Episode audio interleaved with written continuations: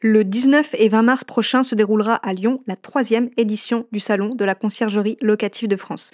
Retrouvez les fournisseurs et les acteurs incontournables du secteur de la conciergerie au programme des expositions, des ateliers et du networking. Réservez votre billet sur www.réseauclf.fr et merci au réseau CLF de sponsoriser le podcast.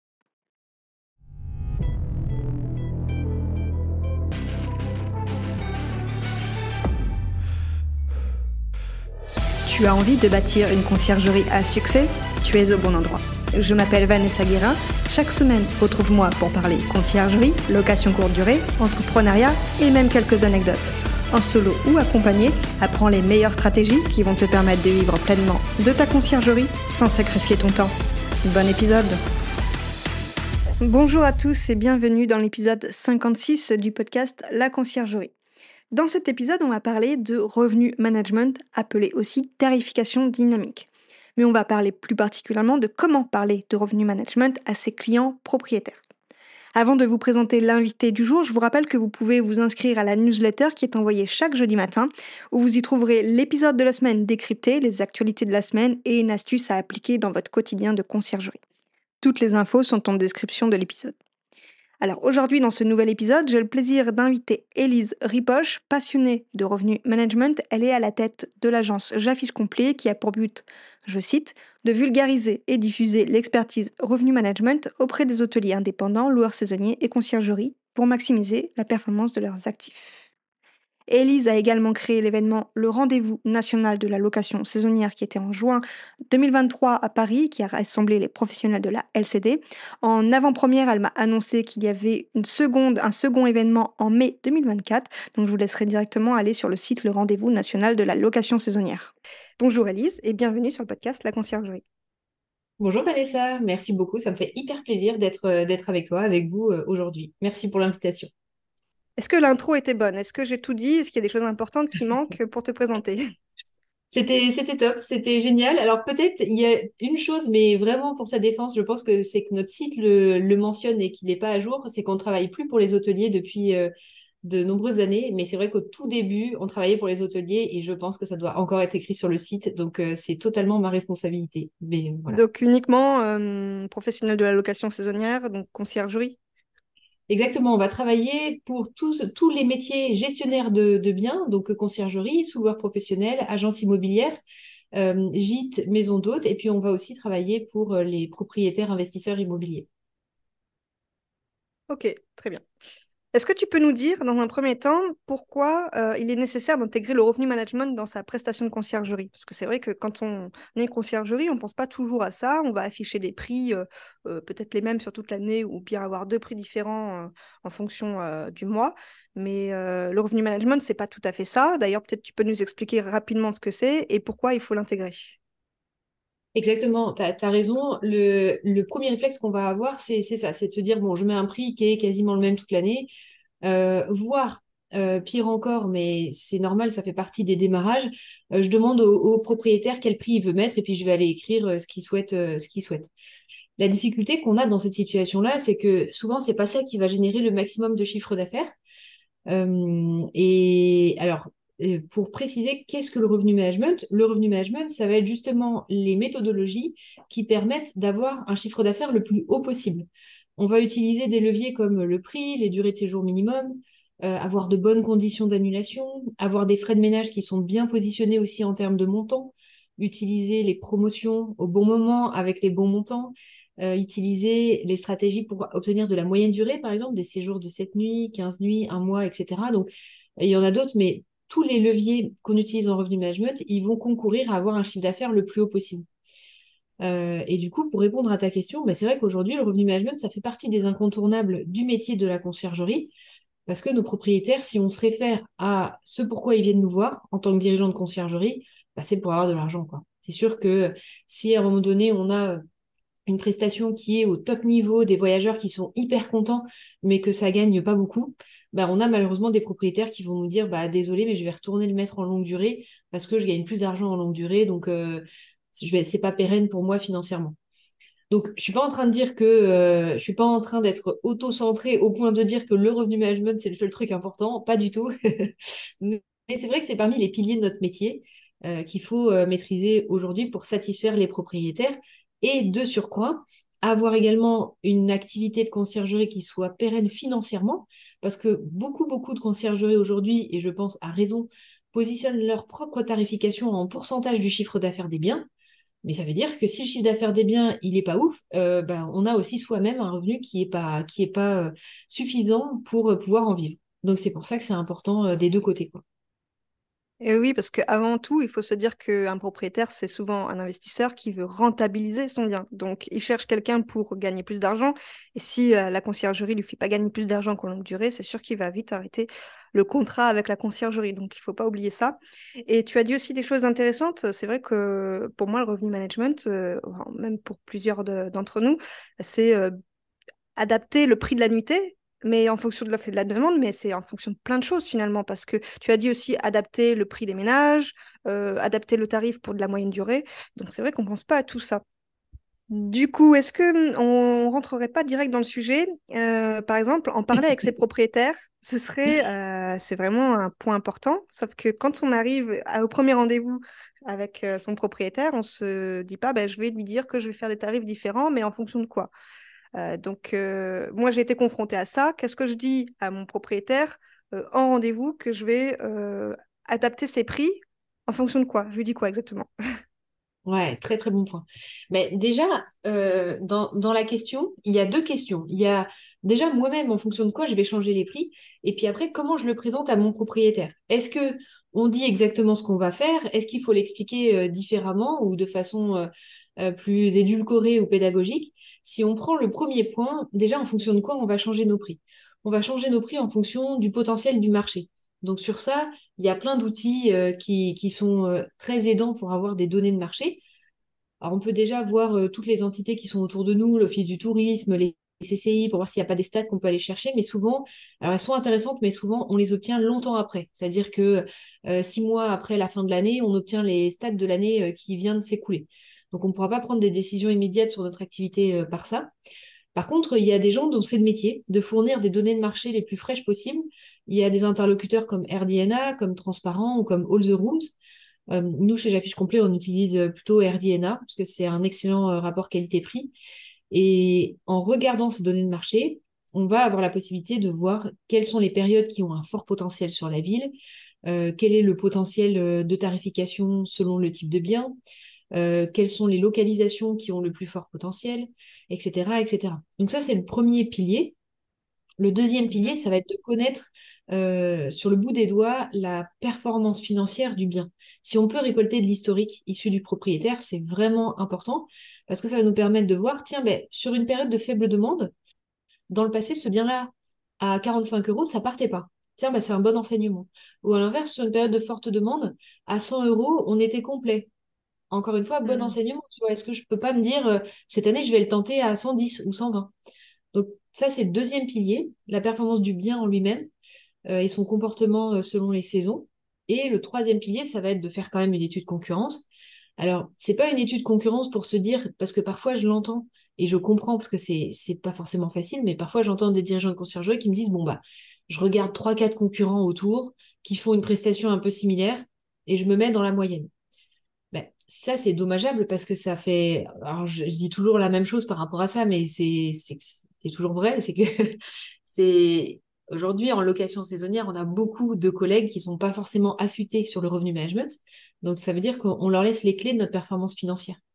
Donc, sur ça, c'est important de ne pas faire comme ça, de simplement regarder la concurrence pour se dire moi, mon bien, est-ce qu'il est positionné dans la moyenne, dans le haut du panier, ou est-ce qu'il est plutôt entrée de gamme, on va dire? Euh, et par rapport à ça, quelle est la fourchette de marché, la valeur de fourchette de marché? Donc c'est plutôt une fourchette min-max euh, sur lequel on va pouvoir avoir une idée, mais sans pour autant calquer ce qu'écrivent les autres dans la tarification. Et en fait, c'est ces trois piliers-là qui vont nous permettre de savoir quelle est la tarification qu'on va positionner et qu'on va faire fluctuer. Euh, un autre exemple concret, peut-être pour aider vraiment les gens qui nous écoutent à matérialiser tout ça, par exemple, quand on est pendant la saison, qu'on a une semaine sur laquelle on voit que la performance est assez moyenne, euh, dans ces cas-là, c'est intéressant de se référer aux données de marché en se disant, OK, est-ce que c'est moi qui suis en train d'avoir du mal sur cette semaine avec mes biens ou est-ce que c'est tout le marché qui est en difficulté? Et là, typiquement, quand on se réfère bah, à des sites comme RDNA, par exemple, euh, on voit le remplissage de, toute la ville sur la semaine en question, même si c'est dans le futur. Donc, c'est hyper aidant pour pouvoir se dire, tiens, bah là, je vais, je vais changer mes prix parce que je vois qu'il n'y a que moi, en fait, qui suis en galère. Ou à l'inverse, non, non, c'est tout le monde. Les voyageurs, ils n'ont pas encore pris leur réservation. Donc, il faut que je garde la tête froide parce que ça va venir, mais ça va venir euh, plus tard. Donc, partant de là, comment on l'explique euh, aux propriétaires le point qui est vraiment clé, je trouve, et, n'hésite pas à me dire si toi, tu as une position différente, c'est hyper intéressant justement d'en discuter. Je trouve que le point qui est clé dans l'échange avec le propriétaire, et de surcroît sur le sujet des prix, c'est d'obtenir sa confiance. De réussir à avoir les explications et les mots pour lui, pour lui faire accepter de nous donner les clés, les clés du camion, quoi, quasiment.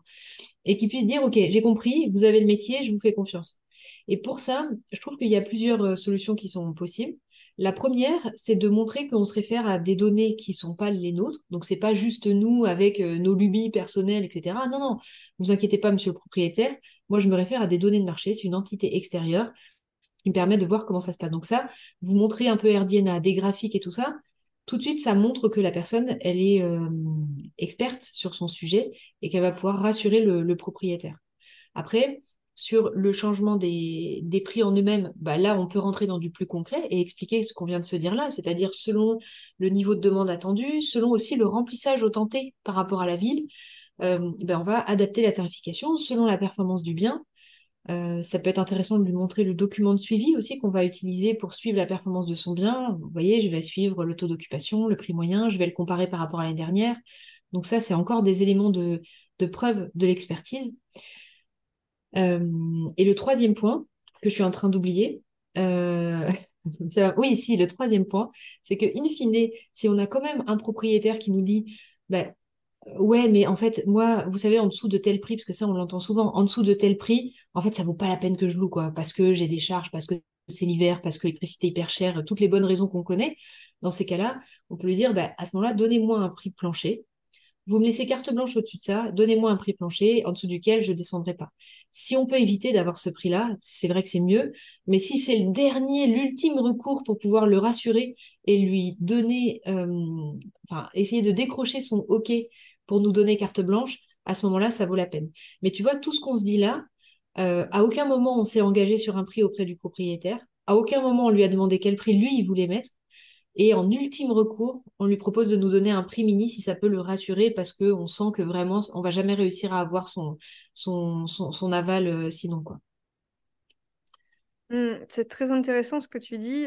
Je, prenais des notes en même temps, en parallèle, pour, pour savoir quelles questions on pouvait approfondir. Et c'est vrai que le propriétaire, des fois, certains vont demander à avoir un prix plancher. Et notamment en basse saison, on a tendance à avoir des prix bas Pourtant, on a des charges plus hautes. Mm. Mais sur l'année, finalement, le chiffre d'affaires du logement, il est bon. Alors, comment on va euh, convaincre le propriétaire que, ben, certes, on prend le logement là, peut-être en novembre, euh, il va y avoir beaucoup d'électricité, euh, beaucoup de chauffage, il va y avoir des prix plus bas, mais sur l'année, par exemple, à partir de mai, ça va être beaucoup plus rentable et donc, du coup, ça va, comment dire, ça va s'équilibrer. Ça, je pense que tu le vois au quotidien. Et comment tu aborderais ça, du coup, pour essayer de convaincre le propriétaire de travailler avec nous, en fait? Bah, tu as raison, c'est une réalité euh, qui est incontournable. De plus en plus, chaque année, avec la hausse du prix de l'énergie. Et sur ça, ce qui peut aider, c'est aussi nous ce qu'on recommande de faire à, nos dirigeants de conciergerie avec qui on travaille, pour qui on fait le revenu management, c'est de, de donner en amont aux propriétaires une estimation de potentiel financier à l'échelle de l'année. Parce que souvent, le propriétaire, il dit, euh, vous allez mettre quel prix sur mon bien? Ou euh, vous pensez faire combien d'argent? Ben, Leur dire, voilà, votre type de bien sur notre ville, ça permet d'obtenir une fourchette de revenus qui va de temps à temps. Donc, à partir du moment où on est d'accord ensemble sur cette fourchette de gains à l'année, on peut se référer à ça par la suite quand le propriétaire commence à s'inquiéter sur les périodes plus compliquées en disant bah, regardez, vous voyez, sur les sept premiers mois de l'année, on a obtenu tant de chiffres d'affaires. Là, on va arriver. Alors, c'est vrai qu'il y a peut-être des mois qui seront moins rentables que d'autres, euh, mais ça permet de prendre en charge vos, charges fixes aussi. C'est ça qui est, euh, c'est ça qui est important. Euh, parce que, alors, sauf si on a un propriétaire, qui il y a aussi ces cas-là, hein. il y a des, propriétaires qui n'ont aucune charge fixe, qui ont déjà fini de payer le bien, et auquel cas, c'est vrai que s'il n'y a que des charges variables, variables à un moment donné, bon, on peut pas contrer des réalités business financières pures et dures, quoi. Donc à un moment donné, voilà. Mais, euh, mais s'il y a des charges fixes, ça peut aider, quoi qu'il arrive, de rentrer de l'argent, ça peut aider à prendre en charge ces charges fixes et se référer à ce montant annuel pour rassurer le propriétaire, pour lui montrer que par rapport à la target, entre guillemets, on est en bon chemin, donc il ne faut pas s'inquiéter par rapport à tout ça. Ça peut permettre euh, de l'apaiser. De l'apaiser. Mm. Mmh, ok. Donc, selon toi, une fois qu'on a signé avec le propriétaire, il faudrait lui faire un suivi régulier de, ses chiffres, justement, de son chiffre d'affaires, pour bah, le rassurer sur ce qu'on lui avait plus ou moins prédit et pour qu'il ait confiance en nous, en fait. C'est ça? Bah, un suivi régulier, je me dis que c'est quand même beaucoup de temps homme à réaliser pour le dirigeant de conciergerie, mais en tout cas pour les propriétaires qui sont les plus dans le doute Mmh. et qui ont du mal euh, à, faire confiance ou qui alertent, comme tu dis, sur les prix qui peuvent être euh, plus bas euh, en période faible, ouais, ça peut être bien de, le rassurer sur ça. Mais après, on arrive aussi à une réalité business pour le dirigeant de conciergerie, c'est qu'à un moment donné, ces cas-là où on a le propriétaire qui est ferme, mordicus, qui veut pas descendre en dessous de 80 euros la nuit l'hiver parce qu'il a ses charges de chauffage et que du coup le dirigeant de conciergerie se trouve avec un bien sur les bras qui va pas être vendu parce que clairement en dessous de ce prix-là sur le marché ça, ça, part pas, enfin à ce prix-là sur le marché ça partira pas. Bah, dans ces cas-là, souvent on pose la question euh, qu'est-ce qu'on fait en fait? Parce que ce bien-là, je l'ai, mais ça part pas. Dans ces cas-là, moi je trouve que ça, ça prend quand même du temps pour le dirigeant de conciergerie, même si c'est un bien qui fait pas de, qui fait pas de vente, euh, c'est du temps pour maintenir quand même, répondre quand même aux questions des voyageurs, etc. etc. Et c'est du temps qui pourrait être consacré sur un bien qui, lui, va générer du chiffre d'affaires. Donc, euh, il y a probablement un moment donné où il faut dire à notre ami propriétaire, écoutez, si vraiment on ne peut pas bouger ce prix euh, plancher, malheureusement, on risque de devoir s'arrêter de travailler ensemble parce qu'en tant que dirigeant de conciergerie, il faut prendre soin de son temps. C'est déjà une activité très, très chronophage. Hein. Je pense que tu ne me diras pas le, le contraire. C'est clair. euh, du coup, euh, il faut vraiment prendre soin de son temps. C'est-à-dire qu'on a deux, on a deux indicateurs, de, on a deux actifs euh, en conciergerie, c'est le cash et le temps disponible. Mmh, c'est vrai, c'est vrai. Et j'ai une autre question qui me vient. C'est vrai que j'ai été confrontée à ça d'ailleurs. Des propriétaires qui travaillent avec nous, on va dire de mars à, septembre, et puis ils se disent on va fermer tout l'hiver parce que du coup, bah, les coûts de l'énergie encore. hein. Euh, et comme ça, on relouera après. Alors pour la conciergerie, ça fait une perte quand même parce que du coup, on perd un logement. Euh, alors que la conciergerie, elle sait qu'elle pourrait le louer, certes moins cher. Euh, du coup, tu conseilles d'avoir ce- cette estimation à, à faire à l'année pour le propriétaire pour lui montrer qu'il peut rentrer dans ses coûts, si on est persuadé en tout cas qu'il peut. Il faudrait peut-être comparer avec d'autres logements. Ouais, exactement. Oui. Lui- C'est ça, lui, tu as raison, lui donner cette estimation à l'année euh, ou lui montrer euh, d'autres logements, euh, ben, notamment grâce à des outils de marché. On y revient, on dirait que je bosse pour, pour Airbnb, mais non, pas du tout. hein. Grâce à des données de marché, on va pouvoir montrer des exemples d'annonces avec des niveaux de remplissage et, montrer souvent les, personnes qui sont soit en zone de montagne, mais pas, pas où il y a des sports d'hiver, mais sur des zones soit balnéaires, soit montagne, donc des zones qui sont sensibles aux vacances scolaires, mais sur lesquelles il peut y avoir des mois très creux, on a tendance à penser qu'il n'y a rien. Alors que quand on regarde sur les données de marché, souvent on se rend compte qu'il y a quand même 30-40% de remplissage à aller chercher. Alors c'est sûr que c'est pas un 100%, mais ça vaut la peine de faire le calcul et de montrer, comme tu le dis, aux propriétaires, ben, regardez, même si on fait 30, 35 ou 40% de remplissage, est-ce que ça vous permet pas de prendre en charge euh, certaines charges? Est-ce que ça vaut pas la peine d'y réfléchir, quoi? Quand on met des montants en face de cet enjeu-là, c'est vrai que ça peut euh, faire changer d'avis un propriétaire. Après, il faut faire attention à pas verser dans un suroptimisme pour le convaincre, parce que derrière, évidemment, il va falloir qu'on le fasse, notre ami propriétaire. Donc, il faut quand même être assez... euh, Moi, j'ai tendance à être plutôt intégriste sur ces trucs-là. Je préfère annoncer moins bien et qu'en fait, ce soit largement mieux, plutôt que de surannoncer et de créer une déception. Euh, Ça, c'est le pire, je trouve. Mm, c'est vrai, c'est vrai. Et euh, j'avais une autre question. Euh, oui, si on n'a pas ces données de marché, que par exemple une conciergerie se lance, euh, elle n'a pas forcément envie de prendre RDNA, comment elle peut faire pour estimer plus ou moins quel prix à, à mettre pour le logement? Mais Alors, encore une fois, je ne suis pas du tout euh, mandatée par RDNA, mais RDNA, maintenant, avec leur nouveau système, c'est gratuit. Donc, tu vois, là, euh, ok, ça je savais pas. Alors, en fait, ils ont un système où tu peux avoir toute la... Mais ça, c'est depuis mi-septembre, hein, donc euh, franchement, c'est hyper récent, où tu peux avoir toute la France, et les données sont gratuites, mais que pour cette année. Et si tu veux de l'historique plus lointain, tu vois, si tu veux avoir l'année d'avant ou l'année d'encore avant, c'est là où il faut commencer à, payer. Donc, euh, mais je, je prends quand même l'exercice. Je... Si par exemple, pour X ou Y raison, on n'a pas la donnée, ou, ah bah attends, il y a un cas très concret sur lequel on peut être dans cette situation-là. Si par exemple, on est sur une ville qui est trop petite, pour avoir des données pertinentes dans RDNA, par exemple. Ça, tu vois, c'est vrai que tu as raison, c'est des situations qui peuvent se présenter. Euh, dans ces cas-là, dans ces cas-là, qu'est-ce que je ferais si j'étais dans cette situation-là pour aller convaincre mon propriétaire? Je pense que dans un premier temps, bon, j'irai voir les, entités autour de moi, euh, au fil du tourisme, etc. Mais si on est dans une ville très petite, il y a fort à parier qu'il n'y ait pas beaucoup de données euh, par rapport à tout ça. Je pense que la solution d'ultime recours que je ferais, à supposer qu'on n'a aucun bien, tu vois. Qu'on peut pas dire au propriétaire, non, mais attendez, j'ai deux, autres- deux autres biens, Hmm. ça fonctionne l'hiver, je peux vous le garantir, etc. Vraiment, on a zéro bien, c'est notre premier propriétaire. Je pense que j'irai dans le, dans les calendriers euh, Airbnb, des annonces concurrentes, et je regarderai les niveaux de remplissage. Et quitte à guetter comme ça, tranquillement, sur deux, trois mois, pour montrer à mon, à mon propriétaire que, ben, si, si, c'est possible, et que les collègues, euh, ils font des ventes. Donc, il faut qu'on se penche ensemble sur cette question-là. Hmm. Ouais, ouais, je, j'aurais fait ça aussi. Euh, mais c'est vrai que maintenant, si RDNA en plus ont une version gratuite, euh, faut pas s'en priver, effectivement. Euh, c'est un peu, on on on n'est plus trop dans le sujet des propriétaires, mais, mais c'était intéressant aussi. Donc du coup, oui, on, on faudrait convaincre, enfin on pourrait convaincre le propriétaire.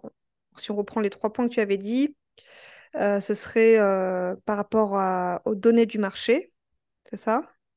Ouais, c'est ça. Est-ce que tu peux me redire les deux autres? Ouais. En fait, si on veut convaincre le propriétaire de nous laisser carte blanche, euh, il faut lui montrer les données de marché, lui montrer aussi les outils de suivi qu'on va avoir pour son bien. Donc, le fait qu'on suive des indicateurs de revenu management qui sont précis, qui sont mesurables et qui nous permettent d'augmenter le chiffre d'affaires.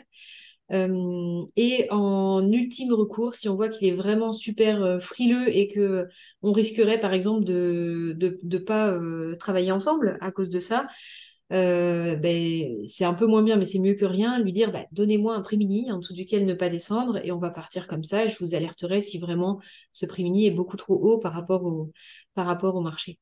Donc ça, c'est pour toute la partie amont où on va définir les modalités de la collaboration, où on va vraiment aller chercher cette, euh, cette confiance, cette carte blanche du propriétaire pour que, in fine, la seule chose sur laquelle il évalue notre performance, ce soit les résultats. D'ailleurs, je pense que ça peut être exprimé très clairement au propriétaire parce que euh, quand les choses sont exprimées, en fait, tout le monde est à l'aise avec ce qui va se passer après, de dire au propriétaire, jugez-moi sur les résultats que je vous apporte. Ne, soyons pas dans un échange de qui fait quoi, quand, comment, quel jour, etc. En revanche, attendez de moi des résultats et soyez assurés que moi, je vais travailler à l'obtention de ces résultats.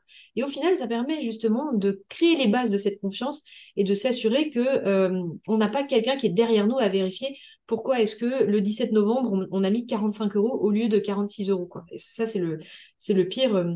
Et d'ailleurs, sur ça, on peut parler aussi de la relation propriétaire au cours de la collaboration euh, sur le sujet des, des prix pour les conciergeries, euh, parce que c'est vrai qu'il y a, il y a aussi beaucoup d'aspects par rapport à ça. Les, les propriétaires, ils peuvent avoir ce, ce biais d'aller regarder les systèmes. Je sais que beaucoup de dirigeants de conciergerie aussi me le disent. Ah, purée, ils vont regarder, etc.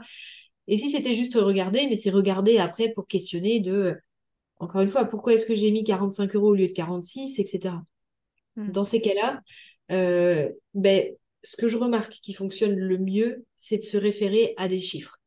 De, de donner son avis, c'est pas que ça n'a pas de valeur, parce qu'évidemment, on dirige une conciergerie, donc on a une expertise, on a une connaissance du domaine d'activité, du métier, que la plupart du temps, notre propriétaire euh, n'a pas. Mais le problème, c'est qu'on va partir dans un débat de point de vue. Et ça, eh ben, malheureusement, ça n'ira souvent nulle part. Surtout si on a quelqu'un qui, qui croit mordicus que son, sa perception est la bonne, euh, ça va pas être vertueux. Donc, revenir à des chiffres, c'est toujours hyper, hyper euh, débloquant dans des situations comme ça. Ça évite de, gripper en fait euh, la communication et ça donne de la crédibilité et de l'autorité à la personne qui parle. D'ailleurs, dans un discours, on recommande toujours de rajouter des chiffres euh, pour les prises de parole de leaders, etc. Ils disent toujours rajouter des chiffres parce que voilà, dans le cerveau humain, c'est crédibilisant de donner des, chiffres. Donc faire un retour extrêmement chiffré euh, au propriétaire et donc, pareil, ben, on se réfère aux chiffres de performance historique du bien, aux chiffres du marché. Euh, on peut même euh, lui faire des petites études concurrence avec des chiffres un peu sur ce que les positionnements des concurrents, etc. Euh, tout ça, ça va permettre de débloquer la situation, de remettre un petit, de remettre un petit coup de booster sur la confiance parce que boum, ça l'a apaisé. Il est de nouveau en confiance et c'est reparti encore pour plusieurs semaines de, de confiance. c'est vrai que c'est super intéressant ce que tu viens de dire. J'ai une petite euh, dernière question, euh, question bonus. Euh, si un propriétaire revient vers nous, il nous dit qu'il trouve que son taux d'occupation est bas et que le calendrier est trop vide, est-ce que pour les auditeurs, tu aurais peut-être trois conseils à donner pour pallier à ça, avoir peut-être un peu plus de, réservations ou expliquer peut-être pourquoi c'est trop bas au propriétaire dans les deux, dans les deux sens Trois conseils sur ça? Mmh. Ah oui, si, si le propriétaire nous dit en gros, bah, qu'est-ce que vous faites euh, J'ai pas de résa, quoi, c'est ça? Ouais. Ouais. Alors, dans ces cas-là, c'est important que nous-mêmes, on soit déjà raccord avec pourquoi est-ce que ce bien-là, il n'a pas de résa. La plupart du temps, alors à moins que, euh, si on est sur euh, des bonnes méthodologies de revenu management, la plupart du temps, c'est que probablement on est bloqué par le prix minimum, par exemple, ou on est bloqué par des modalités qui nous a, qui nous a demandé. Ça, c'est le cas numéro un. Ou le cas numéro deux, c'est que sur le marché, c'est désert de gobi.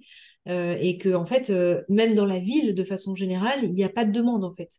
Ou d'ailleurs, je pense aussi à un cas numéro 3, c'est beaucoup trop tôt. Parce que parfois, on a des propriétaires aussi qui s'inquiètent.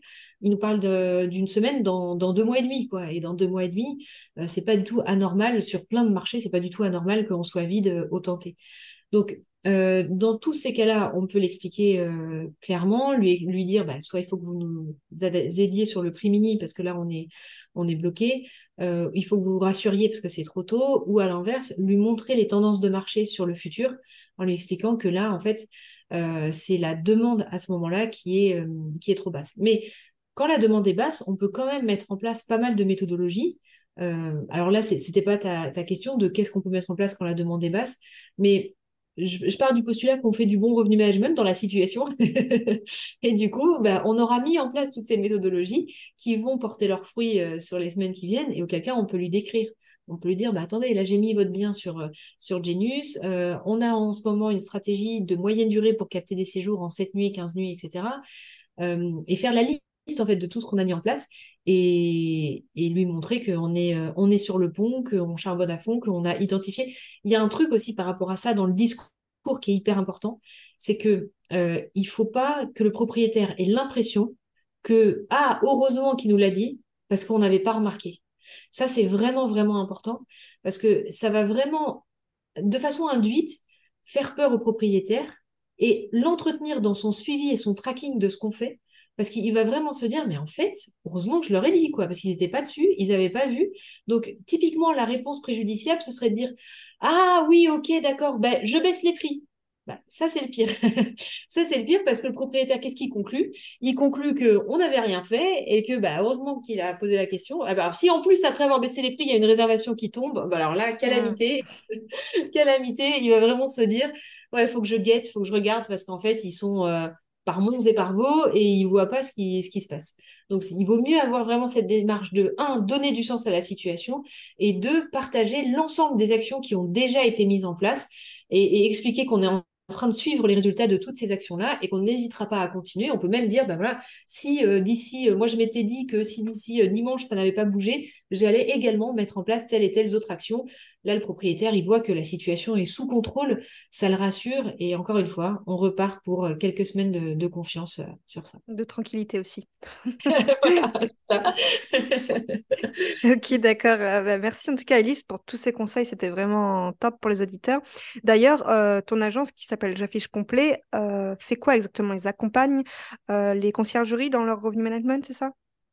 Oui, exactement. Aujourd'hui, on existe depuis 4 ans. On est une équipe de 15 personnes. Euh, et en fait, on aide de deux façons, soit pour les conciergeries qui sont au démarrage de leur activité, donc à moins de 4-5 biens, à se former aux méthodologies de revenu management pour pouvoir être justement très à l'aise dans le discours auprès des propriétaires et pouvoir aussi, dès les premiers biens, avoir un chiffre d'affaires qui est le plus haut possible. Donc ça, c'est la partie formation, acquérir cette compétence. Et par la suite, quand la conciergerie se développe, donc au-dessus de 4-5 biens, on va proposer de déléguer cette partie-là, donc d'avoir au sein de son équipe, dans sa conciergerie, un revenu manager, j'affiche complet, qui va maximiser le chiffre d'affaires des biens. Donc euh, voilà, on fait des croissances de chiffre d'affaires qui vont de plus 10 à plus 30. On libère le dirigeant de la conciergerie de cette charge mentale et on lui permet d'avoir cet argument-là euh, comme argument commercial auprès des prospects propriétaires. Ok, c'est très clair. Donc, euh, soit on se forme et on se penche sur le sujet et on le fait bien, soit ben, on va déléguer, comme dans une conciergerie au final. Exactement. Avec les prestataires. C'est ça. Ok, ben merci pour tout, Elise. Euh, merci d'être intervenue euh, ben, dans le podcast aujourd'hui et, et, je peux te dire à une prochaine fois alors. Merci à toi, merci pour ton invitation, c'était super chouette et ouais, au plaisir de se reparler et à très vite. Très vite. Et pas si vite, tu as apprécié cet épisode Tu peux le partager à ton entourage ou encore mieux, laisser un avis 5 étoiles sur ta plateforme d'écoute préférée et un commentaire. Je te dis à bientôt